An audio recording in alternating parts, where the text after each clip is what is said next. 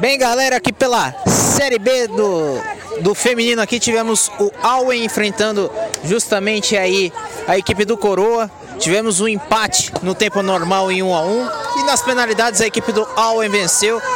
Mas também teve um grande destaque, a grande goleira da equipe, a Bruna, fez duas defesaças. No jogo também foi um grande destaque, mas nas penalidades foi sensacional. Garantiu a vitória do Alwen. Bruna, o que, que, você pode falar do jogo aí, dessas defesas nos pênaltis aí, que foi sensacional? Olha, a gente sabia que ia ser um jogo bem difícil. A equipe estava preparada para isso, a gente veio trabalhando a temporada inteira.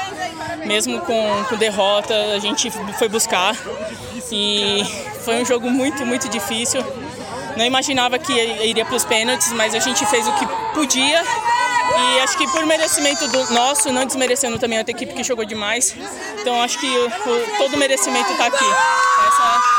Essa é a resposta do, do que aconteceu hoje.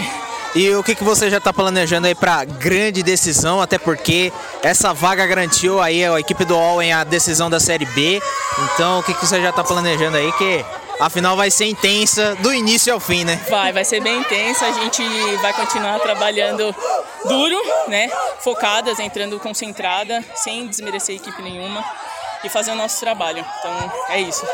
Exatamente. Essa é a Bruna, a goleiraça craque da equipe do Alwen que também vai receber aqui o prêmio. Aliás, Bruna, o que, que, você pode falar aí também dessa questão do prêmio aí? Vai dividir com, a, com o seu time aí, com o seu elenco aí, que vai, merece, né? Claro, vou dividir sim. Eu trabalho em grupo, né? Não individual. Então, muita humildade para a gente poder dividir esse grande prêmio aí.